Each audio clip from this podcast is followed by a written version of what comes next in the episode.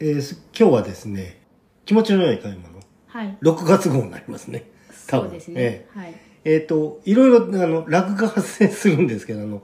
いっぱい取りだめないと僕たちすぐなくなっちゃうんで、 鬼取りしてるんで。はい。はい。で、今回僕、まあ、合集を買ったんですね。はい。で、それは、まあまあ、その最初にその作者の方の名前言いますけれども、えっ、と、松田望さんっていう、あの、もともと漫画家の方で、その方が、おえっ、とね、古典とコミティア用に、えっ、と、印刷された、あの、ペンドローイングっていう、あの、ペン画集ですね。はい。それを、あの、出されて、で、あの、僕、そう出されたことは知ってたんですけれども、うんと、あれは、なんていうの、電子書籍書籍で、遠藤姉妹の微妙な日常っていう、あの、漫画があるんですけれども、それは電子書籍の方でね。はい。で、あー紙の本ないのかなーってすごい思ってたんですよ。で、それを知ったのは、あのやっぱりポッドキャストがきっかけで、はい。あの、ホニョムホニョムっていう、ポッドキャストを、うん。その、この漫画家の方の松田望さんと、えっと、絵本作家の月岡由美子さんっはい。ていう二人でね、あの、やられてる番組で、えっと、まあ、あと、普段日常あったことと、あと、作品をお互いに紹介していくっていうね、あの、スタイルでややられてる、あの、番組なんですね。あの、それは自分たちの本に限らず、えっと、自分が、あの、味わってきた、あの、漫画とか、そういうものを紹介する番組で、で、それを聞いていて、で、個展があります、個展やりますとか、えっと、コミュニティやってますとか、はいいう情報は知ってたんですよ。それで、あの、番組をフォローして、で、松田さんも月岡さんも、えっと、個人アカウントがありまして、で、ほぼ松田さんは、あの、4コマ漫画。はい。で、月岡さんも4コマ漫画出されてるんですよね。はい。はい。あの、無料で読める、そのネット上の4コマ漫画ですね。で、それを聞いてて、で、その紙の本ないのかなと思ってたら、あの、松田さんのツイートで、コミティアが終わった頃かなで、今の期間、あの、特別に、えっと、1000円プラス送料300、えー、370円だったかなあの、レターパックはい。うんの値段でお分けしますと。はい。っていう情報を見て、で、あの、ああ、じゃあ早速と思って、D、あの、ダイレクトメールでっていう、あダイレクトメッセージでっていうことだったんで、で、そこにあの、おまだ残っていたら欲しいですって言ったら、あの、ありますよっていうことで、で、こうあの、じゃあ、あの、えーお支払い方法とかを、あの、聞いて、うん。で、お支払いしてね。いで、その時にあの、な、送り先の住所も送って。うん。で、あの、今の期間だと、えっと、表紙裏に、あの、直筆サインはい。はい。欲しければあげますと。はい。そりゃもうね。ええで、あと、おまけもねは、いつけてくれま、へえくれますっていうことで、えっと、今回は僕は、あの、ポストカード、はい絵のポストカードを1枚いただいたんですけれどうも、ん。で、まあ本が届いたわけですよ。はい。今、ちょっと横で見せていただいてますけど、えすごいサインというか絵がえええ描いてくださったんですでね。ね時期、本当この時に描いた絵が、絵と、はい。えっと、この、松田さんのサインなんですけれども、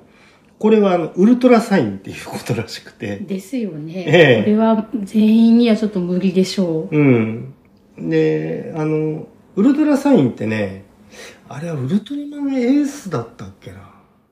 の頃に、あの、空中にね、ピピピってサイン出すんですよね。はい。各、その、本当にウルトラサインっていうのがあるんですよ。あ、そう、こういう設定が名詞でしたか。えはい。はいで、あのーまあ、これ読んでも大丈夫。まあ、これやめとこうか。僕宛てに言う、まあの、うん吹き出しをうんね、つけてくれてるん指で。えーなんか絵も素敵ですけど、このサインの象形文字みたいのいいですね。ねえ。で、これがだから、あの、空中にね、光でね、ああ、なる書ほかど。れるんですよ。あれみたいですね。あの、 9時起きる。あ、そうそうそうそうそう、そう、そういう感じ。うん、銀票を取っちゃって。うんで、あの、カラーページもあるし、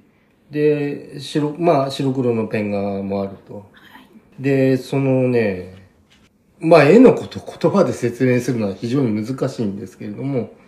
細密画とか、精密画とか、そういうものに当たるもんだと思うんですよね。で、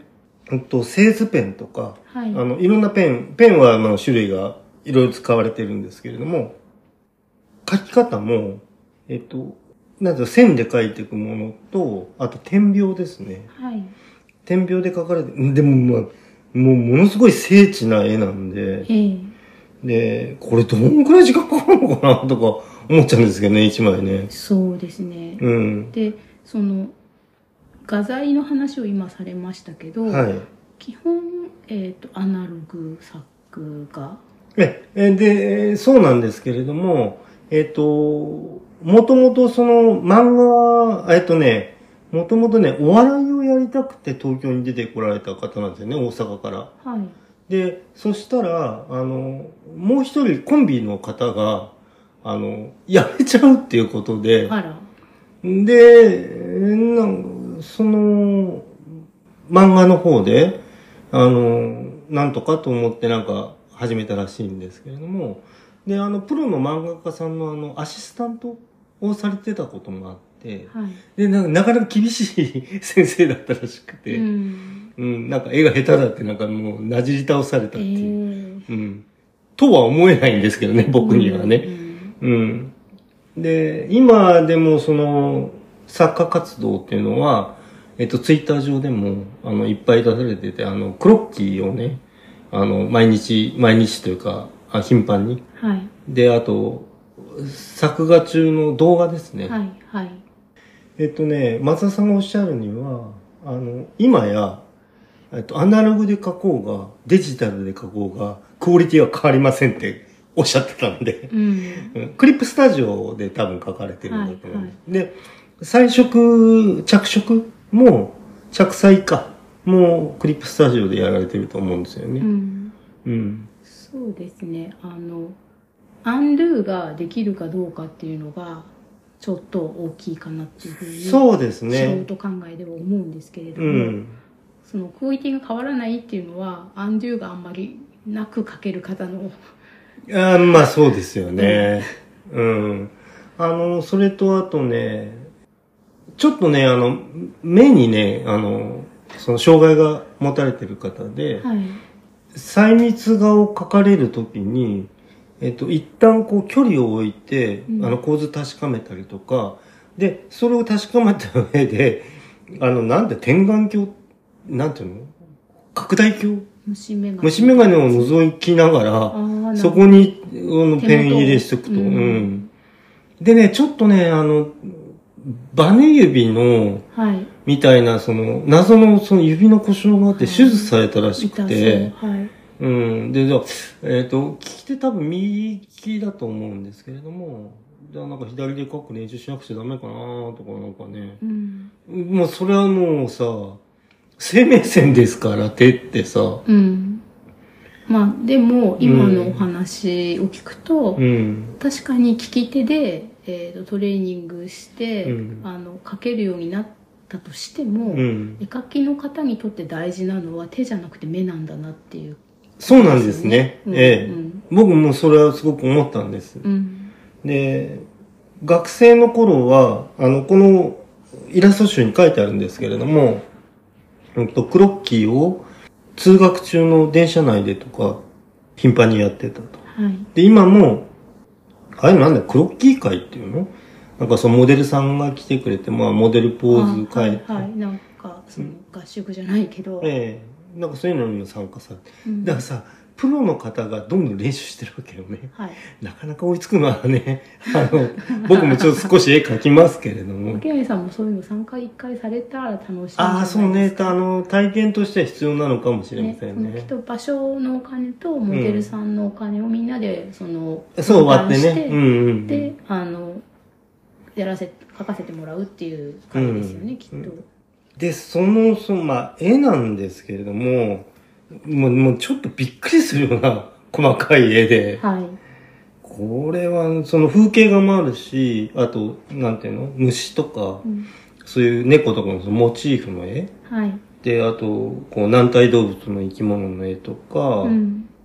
で、あと、そういうものをね、えっ、と、やっぱデジタル上で組み合わせて、で、もう一回清書してみたいな書き方もされるみたいなんあですよ。はいはい。うん。そうなんですよね。なんかデジタルになる前であっても、うんうんその画家というか絵を描かれる方って修作をすごくたくさんね、うん、うん。残ってるものがあって、うんその修作を組み合わせで結局これができましたみたいな。あ、はいはい、ので、一発でそれ書いて終わりではないんですよね。うん。で、まあ、その、生物画でもね、そのすごく立体的で、はい。まあ、マアジとか、その、ハタハタとか、お魚ね、うんなんかもうなんかすごい、あの、白黒なんだけど、もうものすごく光沢のあるさ、はい。あの、光り輝く絵で、まあ、人物とか、その、イマジネーションのね、あの、これからこれ漫画に、まだ漫画をこう描きたいっていう、あの、お気持ちを持たれてるみたいで、えっと、いずれその中に、あの、出したい絵です、みたいなのことを、あの、描かれてる絵もあってね。うんうん、もうなんかちょっとね、心打たれてしまったというか、あの原画をうん。その見るチャンスというか、うん古典とかはされないんですかね。えっとね、古典はね、えっと、僕の知ってる情報だと、近々で京都でやられてたんですよ。はいはい。うん。で、まあまあまあ、京都なんでちょっと僕行くことできなかったんですけど、うんあと、コミティアは参加されたんですね。はいう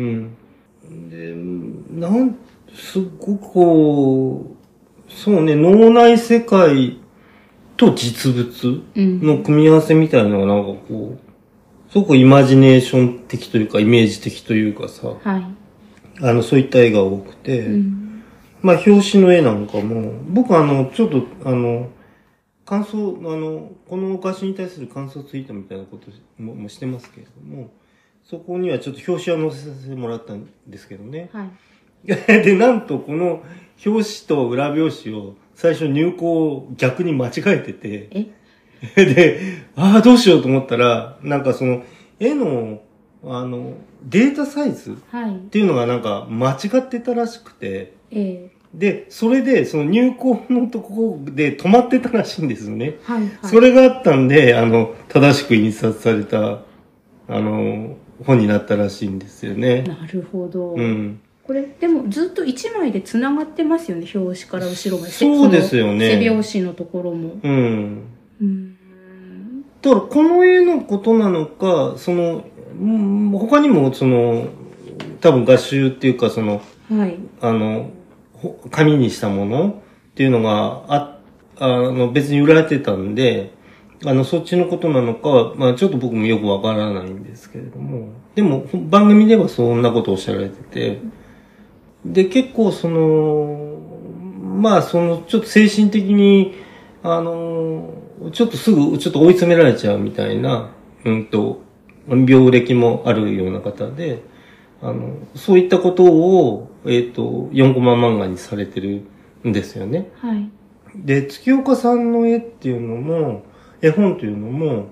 あの、結構その、なんていうのこの絵本、何さ、何選みたいなのに選ばれたりとかして、で、えっとね、僕あの書店の三省堂は行ったんですけど、そこにはちょっと置いてなくて、ネットではね、あの、買えると思いますんでね、うん普通にあの、流通する本として流れてるんですよね、月岡さんの絵本っていうのは。で、その、まあ、番組は僕好きで、あの、聞いてるんですけれども、あの、要するにね、えっとね、今、松田さんがね、住まわれてるとこにね、段ボール詰めでね、1000冊以上あるって言ってたかな。ん本が。本がうん 積み、積みというか、読んだ本というか。あ、はい。うん。で、やっぱ、月岡さんも、多分そのくらいあるだろうと。うん。で、多分ね、2万冊ぐらいは読んだはずじゃないかって言ってたんだよね、あの、松田さんは。はい。で、あの、速読ができる技術がある方らしくて、はいあの、はい一冊の、その、じゅ小説ぐらいだったら、その、まあ、あの、つ、なんていうの移動時間はい。で、あの、読み切ること、まあ、そういうふうに読もうと思えばねう。ん。で、あの、子供の頃からすごく本が好きな方で、あの、月岡さんもそうなんですけれども。そで、の番組のん「ほにょむほにょむ」は「うん本読む本読む」ですよね。ああ、そうだね。うん。うんうん。あ、そっかそっか、そうだね。そうかなって。うんううんん。二人ともうん。うん、本読む日。そうですね。で、その、お二人がその知り合ったきっかけっていうのも、全然元から知ってた人じゃなくて、あの、ツイッターを始めてから、あの、知り合った方となんか番組やることになったらしくてっていう話で。まあ、けがいさんと私みたいです。そうそうそうそう。うん。でね、やっぱりね、作品に対する掘り下げ方みたいのがね、やっぱ、なんていうの独特なんですよね。あの番組で、あの、本とか紹介してるんですけれども。はい。でね、手塚治虫さんのやつは全集持ってるって言ってたね。すごくたくさんそう。あるはずですよね。そうそうそうそう。んあ、なるほどなって。まあ、だから、作品出すって大変なんだなとは思いますけれどもうね。ん、その特に、うん。そのプロでうん。絵を描かれていうるん。方たちは、その作画にすごく時間がかかるので、うん。えっ、と描きながら、うん。例えばラジオとかポッドキャストを聞くとか、はいはいあとまあネットフリックスをこうんうかけておいてながら見はいはい、はをい。して描くってことはできるけど、うん。本を読んだりする時間がね少ないはずなんですよね。そうですようね、んでね、松田さんは、なんかね、時間を決めて、この時間は本を読む時間っていうのを取ってるらしいですね。うんうんなんかねその漫画家さんに話を聞くと、うんそのやっぱり忙しすぎて他の方の漫画をなかなか読む時間がないとか、そうです漫画が好きなのにうん。んまあ、蓄積量で今はなんか勝負されてるんだとは思いますけれども。しまあその時間を決めてちゃうんん。と他の方の好きな作品を読むっていう、うん。で、やっぱりその、なんか好きな作品は、うんあの、お二人とも、あの、繰り返し読まれると。うんううんんそういったことをおっしゃられて。なかなかね、あうんほにょむほにょむという番組なんで、うんはいご興味ある方はね。そうですね私も巻貝さんが、うんそのハッシュタグとかうん、うん。、で感想をつぶやかれていて、うん。番組をまあ見に行って、うん。であこの本読んだことあるなとかっていうタイトルがあったりしたのでそうですよね。うん結構、あの、まあ僕はそんなに、まああの、被ってないですけれども、うんえっと、窓道夫さんとかね、はいまあはい有名なところ、でまあ手塚治虫さんの回もある、うんありますけども、あの、メジャーどころ出てますんで。はい、うん。ねこの表紙の牛とかうん。鳩はい。がなんか目がどこ見てるかわかるのはいいですよねうんうんうんなんか鳩なんてね真横に目がついててうん。うん。だけどあこの鳩ここ見てるとかうん。あこの鳩と目が合うみたいのがあっうて、ん。やはりね、うんやっぱその漫画家さんの、うんえっ、と、なんていうのかな。えっ、と、そういう絵の、その、例えば、まあ、消失点とか、はいうんと、方向、瞳の方向とか、あはいあの、そういうものはもう、ものすごくこう、精緻にね、研究というか、そのタッチも含めて、されてるんだとは思うんですよね。あとはその自分のイメージとの、あの、合成ですから。で、その、この本は、えの、絵の一つ一つに、えっと、松田さんのコメントが添えられてるんですね。はいうんで、あの、書いた時期と、うんっていうことで、あの、すごくこう、なんていうのかな。あの、絵のその実感に入りやすいっていうかう、んで、あと、その、絵の前後に考えてたことはい。みたいのも、その、伺いがい知れることがあって、うんなんかすごくこう、なんかあったかみのあるん場所になってると思うんですよね、そう僕は。あの、えっ、と、商業で書かれた、うんあの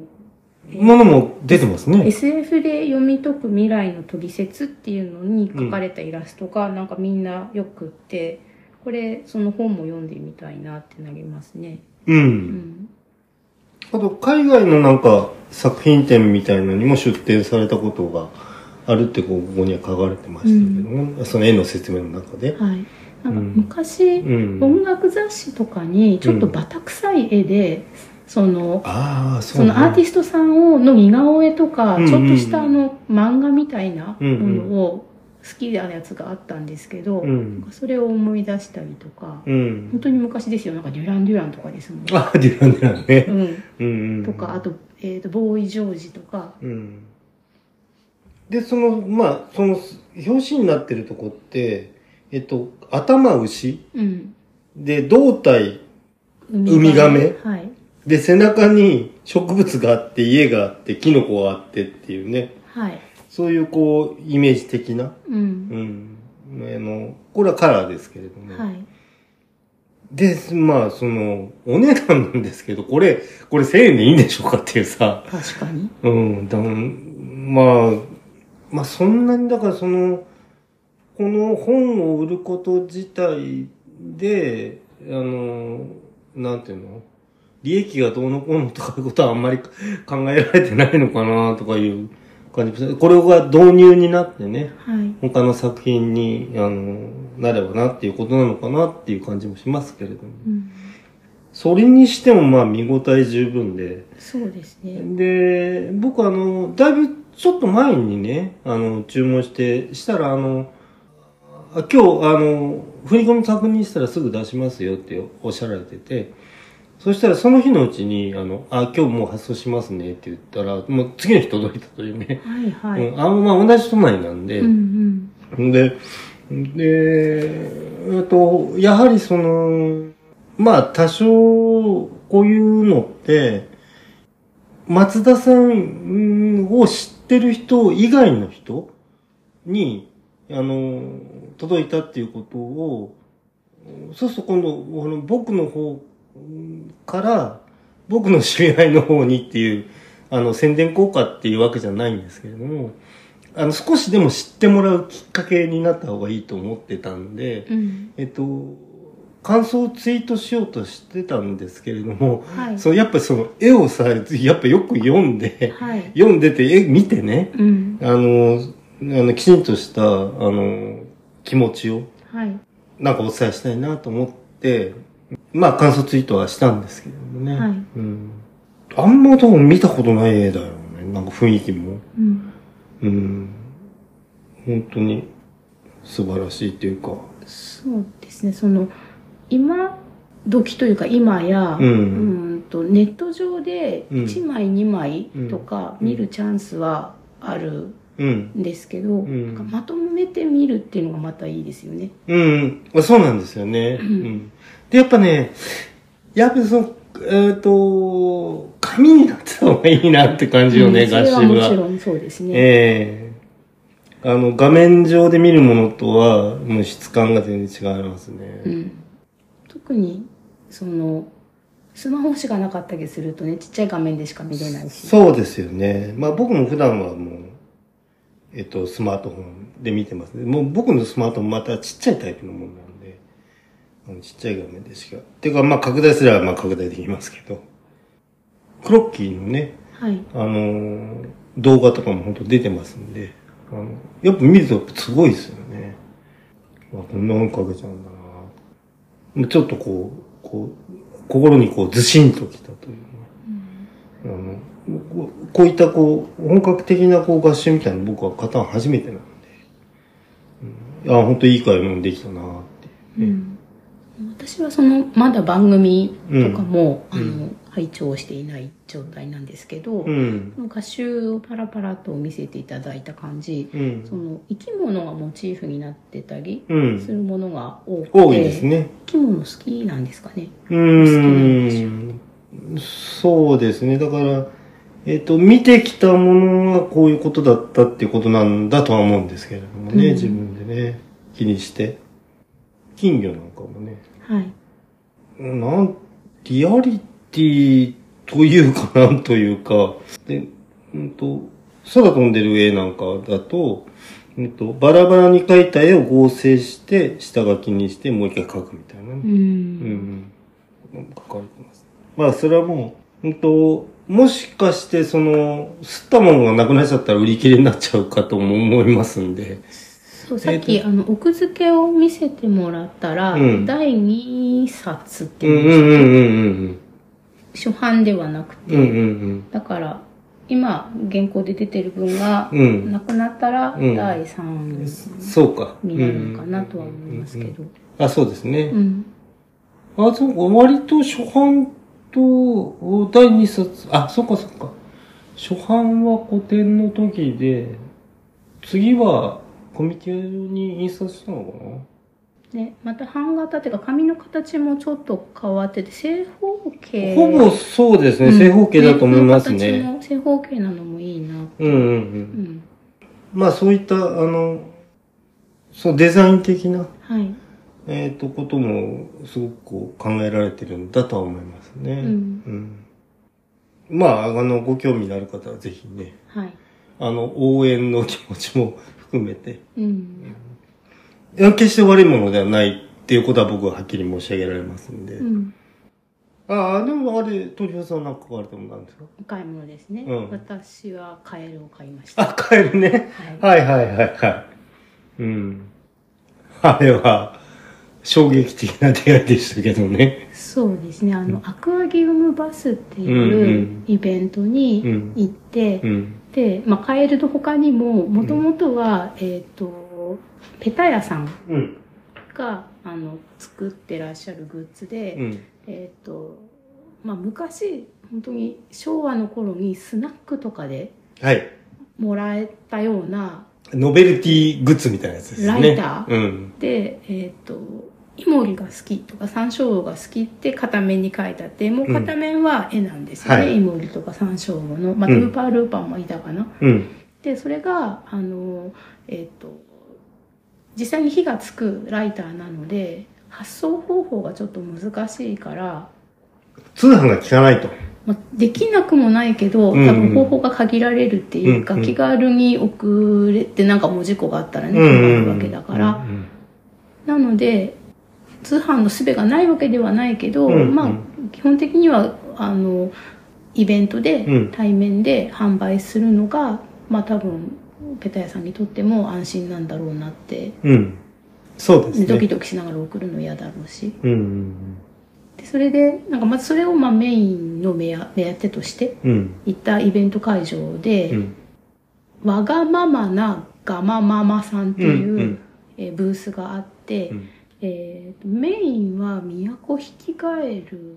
をですね。のちょっともう大きく生体になってるやつね。あ、生体というか大きくなってるやつうん、ね。育ってあの、えっ、とるやつを、まあ、1匹ずつ、うんそのプラシプラカップというか、う大ん。きいのに入れて、うんでそれで、えっと好きなのを選んで買えるっていうふうになってたブースのうん。中うに、ん。えっ、と苔がちょっと多めに入ってるうん。で何が入ってるのかちょっとわからないけどなんだろうって思ってみたら、うんえっと親指の第一関節部分くらいのサイズの、うん。えーちっちゃいカエルが2匹、うんてか2匹かどうかもわかんなかったうけど、ん。うんでで2匹でいくらって値段が書いてあってセット販売、うん。ちっちゃいカエルのでそれは都ヒキガエルではなくて東ヒキガエルっていう風になってて、うんでこれはっていう風にその、ね、お店のガマママさんうん。に聞いたら、うんそのすごい仲良しでいつも2匹一緒でいるうちで生まれたうんうちで育てた、うん。あの子ガエルですっていう風におっしゃってて、うん。でそれで「ああ」とかってその時は思って「あうんら可愛いって思ったんだけ どうーんはあ、それは、あの、僕も、あの、行ったんですよね。あその、うペタ屋さんにどうしても行きたくて。いはい。うん。それでうーんとでそれで会場が確か4階と5階って2フロアあるうちの、うん。えっ、と片方のそのペタ屋さんとガマママさんのあるフロアしかまだ見てなかったんで、うん。なんかちょっとあの今日はでも別に着物を買いに来たわけじゃなくてライターなんだからとか思ってうん。で買う素振りなかったですもんね。そうでそれで、あの何の準備もできてないし、最初はね。あそうそうそう、そうなんでかすよ買いね。方を言う全然全く調べたこともない、うんうんうん。し、うんって思ってちょっと頭を冷やさなければならないって思って、うんう別のフロアに行って、うん。なんかいろいろ見たりとかして、でもなんか頭から離れないんですねあの小さなカエルのことが。うん。瞬巡、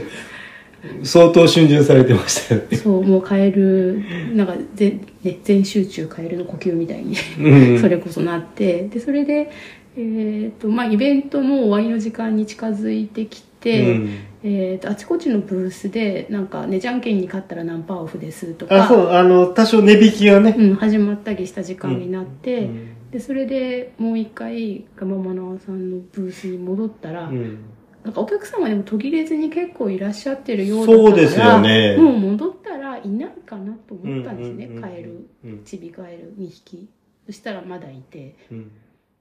「えご飯は何を食べるんですか?」とかって聞いちゃって もう、もうすでに。うん、ダメだよね。そうんんなふうに。それで、あの、うち、うちはあのちょっと小さめのコオロギはいるんですけど、どうですかねって言ったら、ううんーん、みたいな感じで、うんで、細わら、あ、わらじは大丈夫かもしれませんって言われ、うんで、買い方をね、なんかその、湿ってるのはむしろ良くなくて、うん乾いてるようにしてくださいとか、うん赤玉土を入れてみたいな話とか、うんあと水場を作ってとか、温度はどうこうとかで、うんでそれで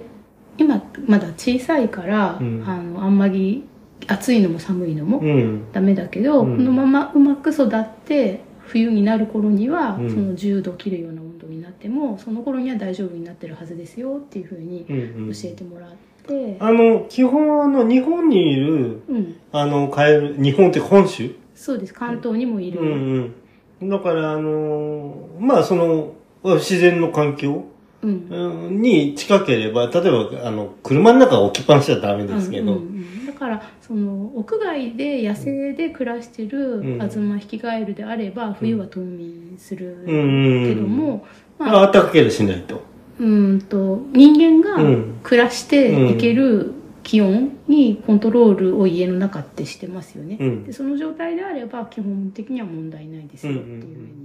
うん教えてもらってじゃあ頑張ってあ僕、まさかさ、生体僕、生体を買うシーンを見るとは思ってなかったんで、です ね、うん、ちょっとびっくりしましたけどうね。ん、なんかねもう持って帰らなくちゃいけないしさ。そうなんですよ、うん。でまだ真夏じゃないし、うん。であの苔もねいっぱい入ってる状態であの、そう、あの、プラケースにあの、苔が敷かれてたんですよね。そうです、うでんその苔の名前もよく知らない状態で、うんうん本当にカエルのこと何も知らないのうに、ん。私できるのかなとかうんう思いんなうがら、ん。でもちょっとドキドキしますよう、ね。うん、だからそのままうん。かまママさん家にもし今日誰が誰もこれを買わなくてもうん。持って帰ったら幸せに暮らし続けられるはずじゃないですか、うん、うん、そうですよちゃんね。とスキルのあるで、また大きくなったらまた販売ということもあるんでしょうからね。うんブリーダーだから。でなんか私が連れて帰っちゃったら、うん3日後にはもしかしたら死んじゃううんかもしれないとかうんうんそう、僕あの、鳥居田さんがはい、細原寺ファーム持ってるの知ってたんで、 あの、あれが細原寺はいけんじゃないかなと思ったけど。やっぱまあすごいちっちゃいんうで、ん。でその後家に帰っうて、ん。えっ、と、まあ、帰る電車の中うで、うんん。もう付け焼き場ですよねあずみ引きガエルの、しかも幼体のああ、育あての方。育て方とか、うんご飯って何をどどれくらいの頻度でとかあっあ、てまあ調べ頻る度とがありますよね。その頭のサイズの半分くらいが目安っていうふうにご飯はあはあはあのサイズがはいはい。でそれより大きかったりすると食べ損ねて、ん、うーん、反撃反撃にあったりすると 反撃なんかだ。ガマママさんも最初それをそうんのコオロギだとどうですかねって言ったら、うんそのやっぱ反撃のことを入れっぱなしにしていっぱいいると反撃あがはいはいはあいるからとか。あとサイズがあまり本当に小さくないとんみたいなことを心配されてたんでそれで細わらじは少なくとも反撃はしてこないうんうんと思うので、うん。うんでなんか細わらじはうちにいるよなって思うんっ、てでそれでその他にえっ、とだから多分連れて帰って最初は細わらじファームから、うん。なんかさすがにコオロギと見比べるとやっぱこのコオロギ大きいよなっうんて思って、うんでその生き餌でうん生きてる状態じゃなくていいんだったら、例えばちょっとコロニを細工して、うん。硬い部分を外してね、はいはいはい食べやすい状態にして目の前に出して、食べる状態なら小さくしてやることもできるけど、うん。そうするともうきっと今度食べないよねってコオロギは多分しなんていうの死に損になっちゃうよね、うん。ででそれで細わらじファームから、うん細わらじのなんかあんまり本当にうーんと2ミリとかうん。くらいのを出してやったら、うんあ食べたってうん。翌翌日当日はもうあ何もせずに水だけ入れてうん。あのし土敷いて、うん。まあまあ、ちょっと落ち着くのもあったうと。ん、でそれでシェルターみたいなのも入れて、うん苔も入れてうん。で2日目か3日目に細わらじを食べて、うんあ食べたってうなって、ん。で、うん、このサイズのこんな感じのやつがあ結局1回もコオロギ開けてないんですよねああ、そっかそっか。ううんん。コオロギも本当に書類の、うんいわゆるピンヘッドっていうふうに言うらしいんです一けど発目。うそん。の本当に小さいやつならいいけど、うんちょっと大きくなったらもうこれ厳しいよなってカエルが早く大きくならないとうんうん。そっか。でそれで、えっといつもコオロギとかを買いに行っていうるん。ショップに行ったら、うんまあ、前からいるんですけどレッドローチってう。いうん赤い G がいて、うん。それの結構小さいのが入荷してたんで、うんあこれなら食べるだろうって思って今は主にあ、赤そっちで。赤 G と細わらじの小さめのやつうんを、あの食べさせてって。うん。で最初に対して体に対して一体どれくらいとそうだよね。か食べさせすぎちゃった食べ過ぎで死ぬことあるのとかさ、うん。怖くて、うんえっと出してやっててしかもあの最初は赤玉土だけ敷いてたんですけど、うんなんか落ち着かないみたいだから、うん。腐葉土をその上に薄く敷いたんですよね、うんでそれでその苔も入れて、うん。そしたらなんかそのそこに細わらじとか小さい字とかをわらわらって入れて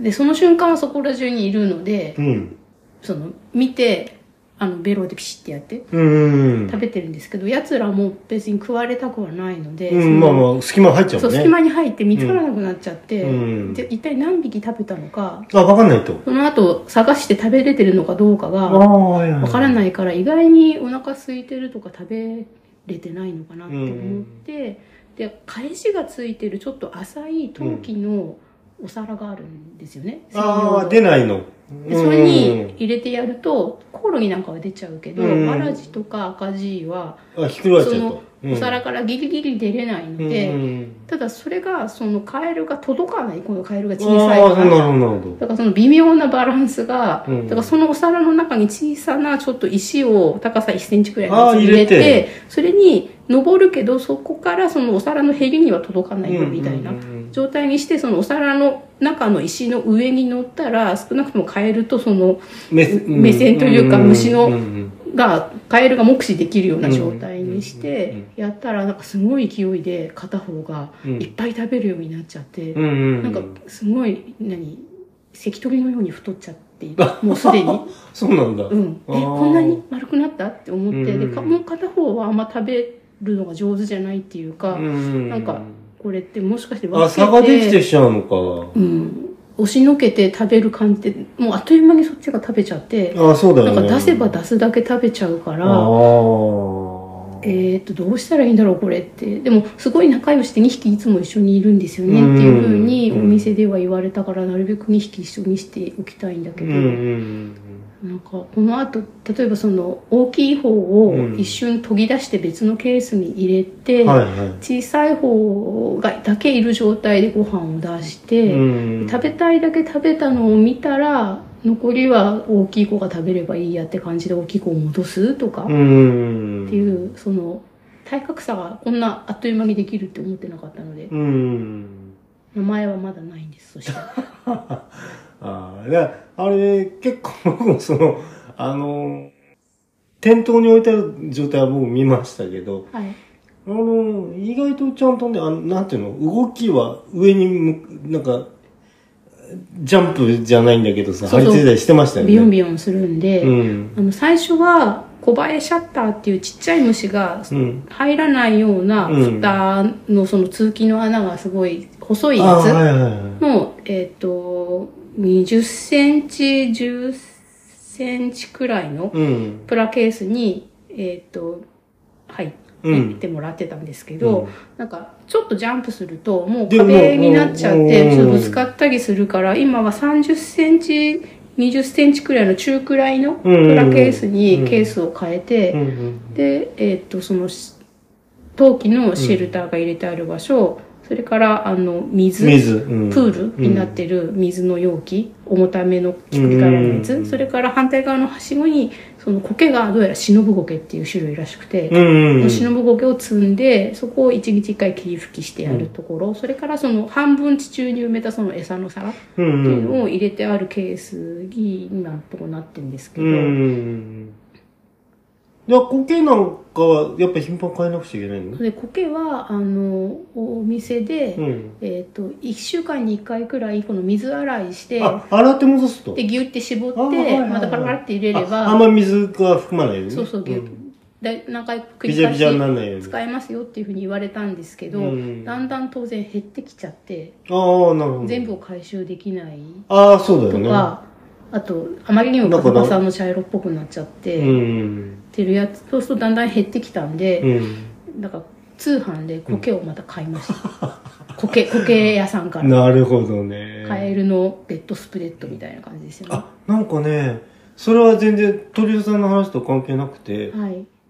なんかのごけみたいのを育ててる人がいて、いますいますああいるなそれでさえっと、でもこんなものをこう売る人、売っても買う人いないかなと思って、どうしようかなとか言ってる人いましたね、そういえば。苔流行ってるらしくてあ、そうなんだ。でそのいい感じに生えてる苔をベギって剥がして、うんそのオークションとかで売っちゃう悪い人がいてああ、荒らされてる野生でそのああ。でその野生から買ってきた苔とかは、うんそのえっ、とすなんて言うんだろう植物だけで育てるのであれば、うん特いにいけ問ど題ないんだあけどー食そべうるやってそのカエルあをー入れるケースにやると野外にいたそなんかの、線病原虫菌とかが。うん。虫があの入ってきちゃうかあーらその両生類飼ってる人が苔をその園芸店から買ってきたものであってもカエルにあげる前に一回なんか極炭酸の炭酸水でジャーってかけあてあ、なるほど。洗っ死滅てさでせそるれと。でそのある程度そうんの炭酸でで、その殺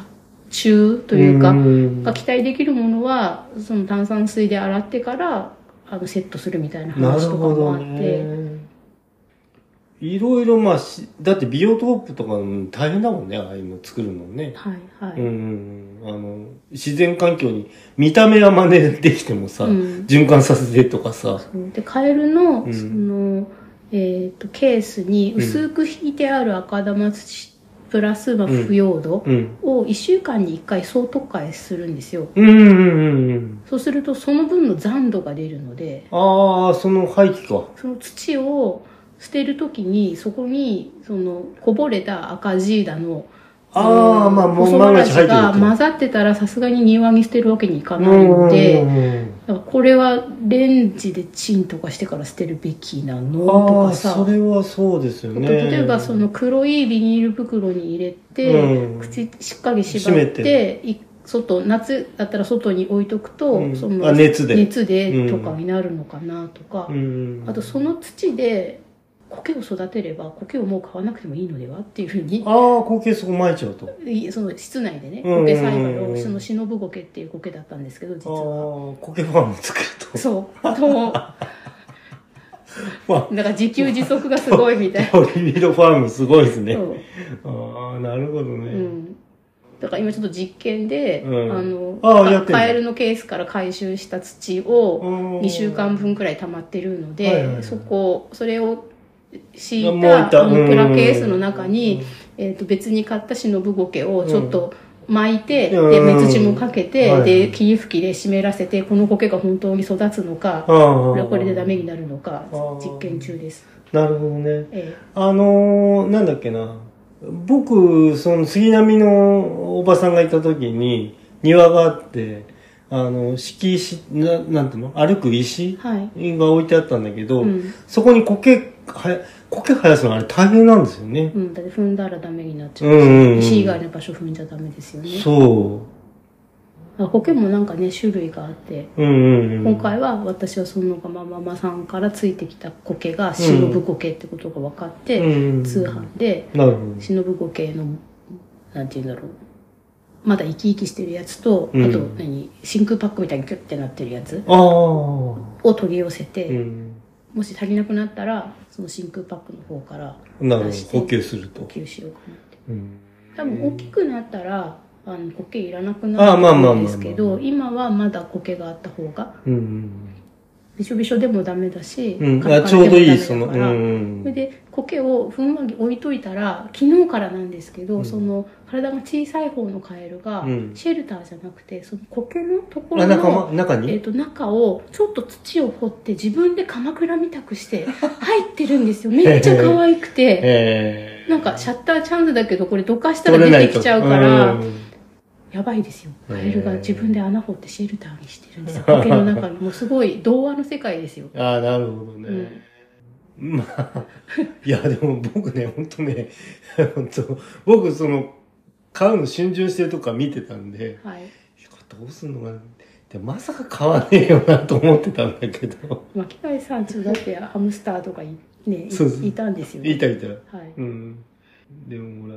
なんかほら、生体買うって、やっぱ生体買う心づもりはいが必要じゃん。うん、なんかまあ見たか今はうんもうあんまり気にせずうん欲しければ買うってう感じん。でただ、ね世話できる自分の時間とかのリソースに限りがあるから、うん。まあうん、あ、でもあれですよね。あの、あとそこのショップ、あの、わがままな、ガマママわがままさんはいのところはさ、はいうんと、もう、えっ、と、10センチ弱ぐらいの、んあの、みや大きい、お聞きがえる宮崎がいる。なんか2匹いっぺんに買ったりとかしてる人いました。初めてだけど大丈夫ですかみたいなこと言ってさ。うんまあ、あのサイズに育っててればね。う。うんん、で、餌も、だかうら、んその人工餌もあるんですよね。はいはいなんとかねるねるとかそういう名前でした、耳たぶぐらいに練ってくださいって。ううん、うんん、なんか試供品もらいましたよ、うん、うん。でそのちょっと試しにイモリに食べさせてるやつをピンセットでうん。つまんで目の前に出したけどやっぱり怖がっちゃうみたいで、ああ。だから、やっぱりあの棒ああー、はいはいはい。棒をあのあ、給脂分を売ってんですよね。はいいやまあよく考えて、まあ、みんななかなかうまくいかないんだよね。怖がっちゃうからね。うんまあでも、ぼもういろいろびっくりしましたよあの、生態の方は。はいあグッズはね、あうの、ん作って売ってるもんで、まあ、可愛ければ買う。僕もあの、えっ、と、なんだ、布製の缶バッジ買いましたけど、はいうん。そう、今、あの、バッグにくっつけてますけどね。はいはいくっつけた姿の方がいいね、やっぱ置いてるものようりね。んうんあの、布製っていうこともありますけど。うんうんで、なんかいい感じにこう、やつれてきてもいいんじゃないのかなって感じもするんだよね。はいはいうん。あまあそういったことでね、もうあの、生態を僕はもう、あはっきりと驚きました。でも買ったらすぐ帰ろう帰ろうとか言ってそうそうそ帰らう。ないと危ないカエルがいるから帰らないとっていうそうあご飯どうしようかとか言ってたんだけ親ど、がもうカエルがいるから帰そうそうそうる帰らないとってうん。さっさ、あの、撤収しましたけどうね。んうん。ということで、まあ、 えっと、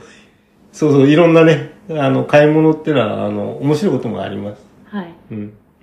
で、うまくいけばね、ますますこう、気持ちのいい買い物になるってことうになるんですんね。そうですようね、ん。まあでもあの本当にあの直近でカエルが作った鎌倉が本当に可愛くて、あそうなんだ。うんえなんかねあの冬眠する動物なので多分自分で穴を掘ってねえ、まあ、もともとねね、掘る補修性はあると。うんあるけど、こんなち小さいうちからって、うんうんうん。なるほど。ほんとちっちゃいんですもんね。うんでも片方もちょっと大きくなってますけどね、え